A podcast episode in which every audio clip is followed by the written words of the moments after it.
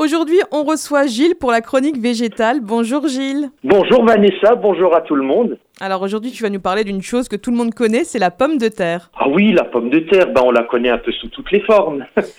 Alors comment on définit la pomme de terre? Alors en fait, ce qu'on appelle pomme de terre, ou plus trivialement la patate, ça peut désigner deux choses. C'est soit le tubercule comestible qu'on récolte dans le jardin, donc qui est produit par une espèce de plante qu'on appelle Solanum tuberosum en latin, mais ça peut aussi désigner la plante elle-même, parce que c'est évidemment une plante.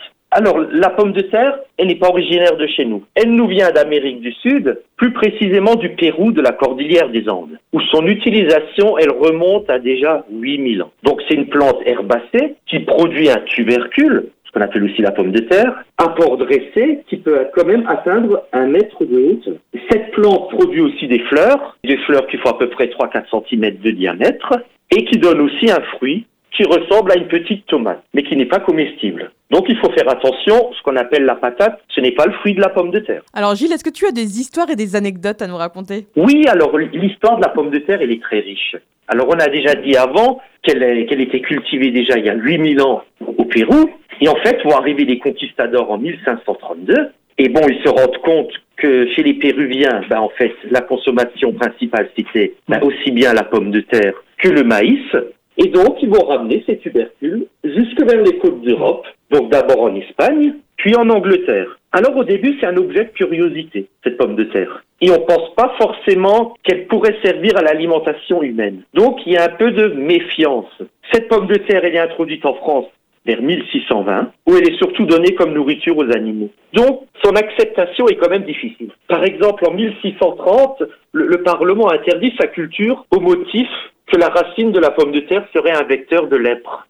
Mais ce qui va lui donner un coup de pouce, ben, c'est surtout la guerre de 30 ans, qui est terrible dans nos territoires et qui va être marquée par la famine, les guerres. Et là, ça va donner un coup d'accélérateur aux pommes de terre. On arrive au XVIIIe siècle et dans toute l'Europe, il y a un vrai engouement pour la pomme de terre. Justement parce qu'on la voit comme un remède pour contrer les famines. Mais en 1722, on découvre un charnier de peste à Marseille et le gouvernement à cette époque pense que l'épidémie provient des pommes de terre. Mais celui qui va la sortir définitivement de cette mauvaise réputation, c'est Antoine Parmentier, qui va devenir son porte-parole en France. Et en fait, il a une stratégie très astucieuse. Un jour, il va croiser le roi Louis XVI et Marie-Antoinette et il va inciter le roi en lui donnant une fleur de pomme de terre qu'il va porter en boutonnière. Et forcément, ça va donner une mode, puisque le roi le fait, et tout le monde va s'intéresser à la pomme de terre. Et une autre stratégie aussi, c'était de faire garder les champs de pommes de terre la nuit par les gardes du roi, ce qui va quand même susciter la curiosité de la population et aussi susciter la, la curiosité des voleurs. Mais que peuvent donc garder de précieux les gardes du roi? Et c'est ainsi que la pomme de terre va devenir enfin populaire. Alors aujourd'hui, la pomme de terre, on s'en passe plus, hein, effectivement. Donc comment on la cuisine aujourd'hui?